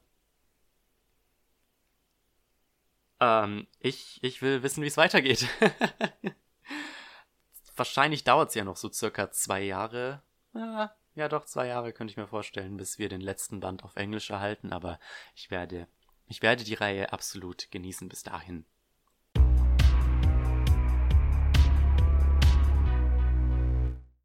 widmen wir uns dann doch der bereits letzten Light Novel für diese Ausgabe und endlich ist es soweit. Ich habe There's no way a side character like me could be popular, right? gelesen. Ja, die erste Lizenz von Tentai Books ähm, ist bereits im Mai als E-Book erschienen und zu dem Zeitpunkt auch als Taschenbuch. Das Problem ist nur, weil Tentai Books ein spanischer Publisher ist, ähm, die sind nämlich in Madrid, kostet der Versand bei ihnen 3,99 Euro. Das Buch kostet 13,99, mit 3,99 Euro sind 17,98 Versand. Das äh, wollte ich mir nicht antun. Es gab allerdings vor nicht allzu langer Zeit eine Aktion, bei der europäische Besteller Versandkosten frei bekommen haben. Habe ich natürlich direkt ausgenutzt ähm, und mir den ersten Band dann bestellt. Und ich war überrascht im absolut positivsten Sinne. Ich hatte nach dem Durchlesen ähm, des Buches so unfassbar viele Gedanken, dass ich es immer noch nicht geschafft habe, eine Review dazu zu verfassen. Es sind aktuell über 1000 Wörter, was bisher mein längstes Review ist und ich bin ähm, noch bei weitem nicht ähm, fertig damit, meine ganzen Gedanken niederzuschreiben. Ähm, es handelt sich bei Side Character um eine Romcom basierend auf einer Webnovel. Bisher sind in Japan drei Bände erhältlich. Das Ganze ist geschrieben von, äh, jetzt habe ich gerade den Namen vergessen, ich weiß nur den Namen des Illustrators, äh, von Sekaiichi. Natürlich, von Sekaiichi mit Illustration von Tomari, allerdings auch nur bis Band 2. Danach wurde er aufgrund eines Krankheitsfalls ausgetauscht. Ähm, es handelt sich um eine Romcom, die leider eine sehr misleading Beschreibung hat. Ich habe eben erwähnt, dass es sich dabei um eine Webnovel handelt und ich, ich glaube, daran liegt es auch ein klein wenig, dass ich anfangs ein wenig Probleme hatte mit dieser Reihe. Ich lese mal meine frei übersetzte Beschreibung vor. Mein Name ist Tomoki Yuji. Oh, ich habe Yuki geschrieben. Oberschüler im zweiten Jahr. Ich würde sagen, ich bin ein ziemlich normaler Schüler, abgesehen davon, dass alle mich meiden wie die Pest, weil ich scheinbar aussehe wie ein Massenmörder. Abgesehen von Haruma, meinem einzigen Freund. Mein schulisches Leben ging so vor sich hin wie üblich, bis eines Tages Harumas super beliebte kleine Schwester mir plötzlich ihre Liebe gesteht. Und ob ihr es glaubt oder nicht, nachdem ich mit ihr zusammenkomme, kommen mir auch plötzlich Harumas süße Kindheitsfreundin und meine super heiße Lehrerin näher. Moment, ist das nicht ein Romcom-Szenario, wie es nur in meinen Träumen vorkommen kann? Ich meine, keine Chance, dass eine Nebenfigur wie ich so beliebt sein könnte, oder? Ja. Ähm. Ich habe Probleme mit dieser Beschreibung, denn sie reflektiert mal wieder überhaupt nicht, was in diesem Buch eigentlich vor sich geht. Und ich glaube, das liegt daran, dass der Autor die Reihe ursprünglich als Webnovel gestartet hat und dementsprechend nach und nach Kapitel released hat. Und ich glaube, am Anfang wusste er noch nicht so sehr, in welche Richtung diese Story gehen sollte, denn diese Beschreibung klingt nach super quirky äh, Romcom aller Hensky und Oreski und Haganai und wie sie nicht alle heißen. Und die ersten Kapitel habe ich auch wirklich so gemerkt, dass der Autor sich noch nicht ganz sicher war, was Yuji als Protagonisten angeht und was für einen Ton die ganze Geschichte anschlagen sollte. Deswegen waren die ersten paar Kapitel ein bisschen weird zum Lesen, bis dann der Plot ins Rollen kommt und man langsam merkt, jetzt hat der Autor einen Plan, wo die Geschichte hingehen soll. Die Geschichte geht allerdings ganz und gar nicht in die Richtung, nach der die Inhaltsbeschreibung klingt. Vor allem wird ein Fakt in der Beschreibung ausgelassen, und zwar Harumas ähm, kleine Schwester Toka ähm, möchte nämlich gar nicht tatsächlich mit Yuji zusammen sein, sondern sie gesteht ihm nur ihre Liebe, weil sie ihn fake daten möchte. Denn Sie hat innerhalb ihrer ersten Schulwoche so viele Liebeserklärungen von Typen bekommen, an denen sie gar nicht interessiert ist, dass sie versucht, durch eine Scheinbeziehung diese ganzen Kerle abzuwimmeln. Ähm, Yuji schaut natürlich ganz schnell durch die Fassade und ist sich auch ziemlich sicher, dass das nicht der einzige Grund sein kann, warum sie mit ihm zusammen sein möchte. Allerdings denkt er sich, okay, das, das ist so das erste Mal, dass jemand tatsächlich will, dass ich ihm helfe, beziehungsweise ihr helfe ähm, weil alle ihn meiden wegen seines Aussehens und deswegen willigt er irgendwie doch ein.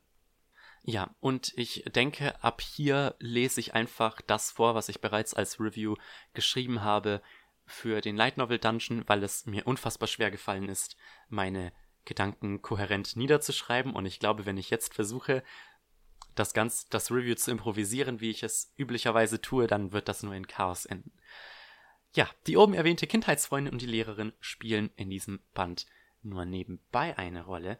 Ähm, allerdings muss ich dazu sagen, Kindheitsfreundin ist auf dem Cover von Band 2 und Lehrerin ist auf dem Cover von Band 3. Es wird also eventuell so ein One Girl per Book Ding sein. Ähm, dazu allerdings ähm, später noch ein paar Gedanken.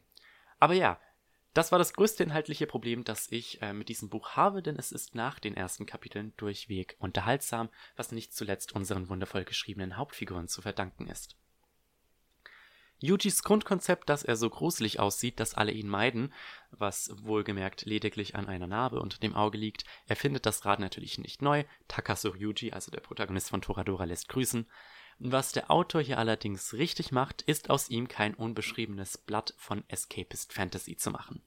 Dadurch, dass Yuji so isoliert von anderen war, hat er gewissermaßen die Fähigkeit erworben, andere Leute bis zu einem gewissen Grad zu durchschauen. So ist ihm auch von vornherein klar, dass Toka nicht vorhat, ihn ernsthaft zu daten. Allerdings wird zumindest dem Leser klar, dass seine Fähigkeit nicht unfehlbar ist, was etwa Kana, die erwähnte Kindheitsfreundin, angeht. Auf der anderen Seite hat seine Isolation auch dazu geführt, dass Yuji manchmal etwas Probleme hat zu erkennen, was unter seinen Mitmenschen als angebracht gilt, was zu der ein oder anderen witzigen Situation führt. Vor allem hat er keine Probleme zu sagen, was er denkt, und das resultiert meist darin, dass die angesprochene Person ziemlich geschmeichelt ist. Auf der anderen Seite hätten wir Toka, die mit Yuji ein unfassbar dynamisches Duo bildet. Auch wenn ihre Interaktionen zunächst sehr oberflächlich sind, durch Yujis Eigenschaft, andere Leute zu durchschauen und ihnen zu sagen, was er von ihnen denkt, wird Toka schnell offener und lernt auch Yuji zu verstehen. Auch wenn die beiden ihre Beziehung nur faken, haben die beiden dauerhaft diese Momente, in denen sie sich füreinander einsetzen und dem jeweils anderen helfen, besser über sich zu denken. Und ehe man es sich versieht, schippt man die beiden ehrlich miteinander, da sie einfach eine gesunde Beziehung zueinander aufbauen, die auf gegenseitigem Respekt basiert. Toka kommt zunächst zwar rüber wie eine einfache Zundere, sie ist temperamentvoll, manchmal ein wenig arrogant und überheblich, aber sie scheint sich dessen selbst bewusst zu sein und merkt auch schnell, wenn sie eine Grenze überschreitet. Und ich bin froh, dass der Autor sich hier gegen klare Charakterarchetypen entschieden hat. Natürlich, durch dieses Vertrauen, das die beiden aufbauen, kommt irgendwann der tatsächliche Grund heraus, warum Toka diese Fake-Dating-Farce gestartet hat, wo sich mal wieder zeigt, dass Tomokis Fähigkeit, Leute zu durchschauen, nicht unfehlbar ist – ich fand es war außerdem schön, dass dieser Reveal nicht bis zum Ende des Buches hat auf sich warten lassen, denn er trägt ungemein zu einer Plotline außerhalb der Romance bei und führt Toka einen ihrer Charaktermängel vor Augen und stößt sie in die richtige Richtung, um sich zu verändern. Bei besagter Plotline handelt es sich um die Diskriminierung, die Yuji im Schulalltag erfährt, welche in Richtungen gegangen ist, die ich nicht ganz vermutet hätte. Yuji ist diese Art der Diskriminierung schon sehr gewohnt, dass er dagegen nicht mehr tun will und so wie ich das sehe, sie sogar unterbewusst noch verschlimmert, indem er sich zu gewissem Grad den Erwartungen seiner Mitschüler anpasst. Natürlich hat der Autor es sich nicht nehmen lassen, für den einen oder anderen Lacher zu sorgen, indem Yuji beispielsweise die Menschenmenge vor der Cafeteria durch seine bloße Präsenz spaltet, wie das Rote Meer, aber als Yuji es irgendwann aus eigener Kraft schafft, eine Freundschaft zu knüpfen, kam mir beinahe die Tränen, als er sich ein Grinsen verkneifen muss. Einerseits, weil es mich glücklich gemacht hat, zu sehen, wie glücklich er tatsächlich ist, andererseits, weil ich es schade fand, dass er das Gefühl hat, nicht offen seine Emotionen zeigen zu können.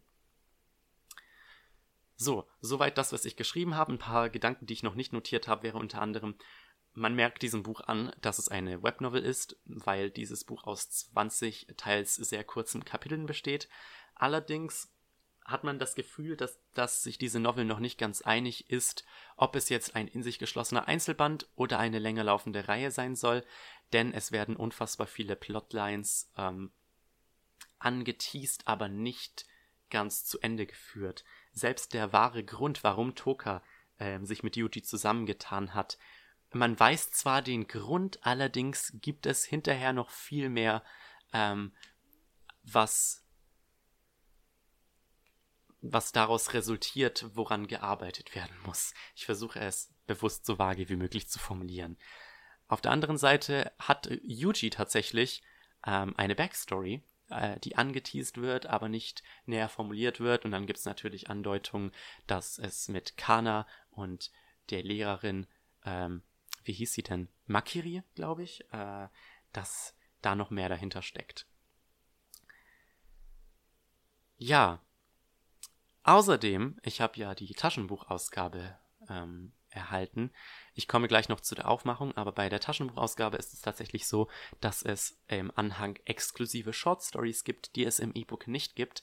Das sind drei, äh, nein, sechs extra Stories, die jeweils zwei bis vier Seiten lang sind vielleicht. Und wenn ihr mich kennt, wisst ihr, dass ich üblicherweise kein Fan von Short Stories bin. Ich tendiere eher dazu, diese zu überspringen. Ich war allerdings furchtbar gut unterhalten von dieser, von diesen Short Stories und das kommt nicht zuletzt daher, dass es einfach nur kleine Geschichten waren von Yuji und anderen männlichen Charakteren, wie sie in ähm, mehrdeutige Situationen miteinander kommen, was ein wenig unüblicher war, als man es von dieser Art Novel kennt. Ähm, Im Grunde die ganzen Stories, bis auf, glaube ich, die erste folgen dem Schema. Ähm, Yuji und meist entweder sein bester Freund Haruma oder äh, Klassenkamerad Asakusa machen irgendwas und dann passiert durch einen Unfall es, dass die beiden in eine in, in eine Situation voll sexueller Spannungen kommen. Und meist werden sie dann von anderen weiblichen Charakteren erwischt die ähm, sich sehr erfreut über diese Entwicklung zeigen. Und das ist, das ist schön, ehrlich gesagt. Es war, es war klar Comedy, aber es war toll, sowas mal in einer Rom-Com Light Novel zu sehen und auch schön, dass keiner der Charaktere sich sichtlich angewidert davon gezeigt hat ich habe es bei Adachi und Shimamura erwähnt, dass Light Novels ein kleines Homophobie-Problem, nein, nicht bei Adachi und Shimamura, bei 300 Jahre Schleim habe ich es erwähnt, dass Light Novels ein kleines Homophobie-Problem haben. Das war eben bei, beim Schleim der Fall. Ähm, bei The Dirty Way to Destroy the Goddess's Heroes äh, hat es mich auch ein bisschen angekotzt. Und hier ist es einfach, die Charaktere, es passiert halt, die Charaktere denken sich, ja, shit happens. Äh, ein paar zeigen sich sogar offen ähm, sehr tolerant gegenüber Schwulen. und they move on with their life und man hat ein paar Lacher bekommen. Ähm, jetzt ist allerdings die Sache so, dass was diese Short Stories angeht, zwei davon mit ähm, Haruma, also seinem Yujis besten Freund, zu tun haben und es mir schon fast so vorkommt, als hätte er absichtlich diese Situation hervorgerufen. Man weiß über Haruma nicht viel, ähm, was aber erstaunlich ist, ist, dass er ja so super populär ist, aber zum Beispiel scheinbar gar kein Interesse an Mädchen zu zeigen scheint, mal abgesehen davon, dass er nicht so viel vorkommt. Und ehrlich gesagt, er schon fast ein bisschen mehr auf Yuji achtet denn er bringt Yuji oft in Situationen, in denen er gut vor anderen Leuten dasteht und er versucht wirklich aktiv Yuji zu helfen, seine, sein Ansehen bei seinen Mitschülern zu bessern. Und deswegen, vielleicht ist Haruma schwul, vielleicht nicht. Es wäre definitiv eine sehr interessante Entwicklung für diese Art von Light Novel, eine, die ich sehr begrüßen würde. Ähm, aber ja, es, ähm, es wird sich zeigen. Speaking of Haruma, ähm, ich fände eine Sache, die Band 2 eventuell noch nachbessern müsste, wäre die Beziehung zwischen ihm und Toka ein wenig mehr auszuarbeiten, weil die beiden kaum Interaktion in der Novel hatten und diese Beziehung zwischen den beiden ein wenig Dreh- und Angelpunkt auch dieser Story eigentlich ist. Kommen wir zur Aufmachung des Ganzen. Ähm, ich habe, wie gesagt, das Taschenbuch ähm, gelesen. Ich bin leider ein wenig enttäuscht, was das angeht. Ähm, unter anderem fangen wir mal bei dem Umschlag an, denn wie für japanische Novels und Mangas üblich hat diese Reihe einen Umschlag. Ich finde den ein wenig sinnentfreit, da es nicht mal irgendwie eine Beschriftung auf der Klappe gibt und der Umschlag genau wie der Einband des Buches gestaltet ist. Die beiden sind fast das gleiche. Jetzt habe ich allerdings gerade eben noch einen Blogpost von Jane, äh, von, von Tentai Books gelesen, wo ähm, Alex meinte, dass ähm, World Teacher, die neue Reihe, wohl ein anderes äh, Artwork für den Einband haben wird als für den Umschlag, was wohl das erste Mal so möglich ist. Also es kann gut sein, dass einfach das japanische Material nicht dafür da war, um den Einband anders zu gestalten. Problem, was ich mit der Aufmachung hatte, war, dass die Illustrationen, die Farbillustrationen am Anfang schlecht gecroppt sind, also die waren an den Seitenrändern abgeschnitten. Das Inhaltsverzeichnis war an vielen, an den meisten Stellen fehlerhaft. Es waren falsche Seitenangaben drin. Ähm, und die Formatierung des ganzen Buches ist nicht ganz das wahre. Unter anderem benutzen ähm, sind zwischen den einzelnen Szenen in diesem Buch so kleine Sternchen. Das kennt man von Büchern. Manchmal sind die Sternchen nicht richtig formatiert und sie sind nicht mittig, sondern äh, linksbündig und außerdem ist da einfach nur ein Kasten mit einem X drauf, wie so ein halt ein Smiley, den dein Handy nicht, äh, nicht lesen kann. Ähm, es gibt manchmal Absätze, wo ich glaube, sie hätten nicht sein sollen und manchmal ist eine Seite nach dem Ende eines Kapitels frei, was ein wenig irritierend ist. Und manchmal besteht eine Seite nur aus zwei Wörtern, die aus dem vorigen Absatz übrig geblieben sind, und das ist ein, ist ein bisschen unschön einfach. Das Buch hat 200 Seiten in einem Format, das dem von äh, Yen Press ganz ähnlich ist. Von dem her für 14 Euro ist ganz gutes Preis-Leistungs-Verhältnis. Allerdings, wie gesagt, die Formatierung und das, es war ein bisschen eine mittlere Katastrophe. Ähm, ja, es ist der erste physische Release. Ich hoffe, ich hoffe, ich hoffe, dass sich da noch ein bisschen was bessert, aber ich fand das ehrlich gesagt ein wenig unschön. Abschließend, Side Character war eine tolle neue Novel. Ähm, ich freue mich, ich freue mich unglaublich wie auf Band 2. Ähm, der soll diesen Monat oder ja, diesen Monat als E-Book und dann nächsten Monat schon als Taschenbuch erscheinen. Natürlich landet auch wieder das Taschenbuch bei mir, weil ich gerne Taschenbücher lese. Aber ich freue mich. Es war eine Novel, die mich positiv in jeder Hinsicht überrascht hat. Und ich bin gespannt, wie das Ganze weitergehen wird.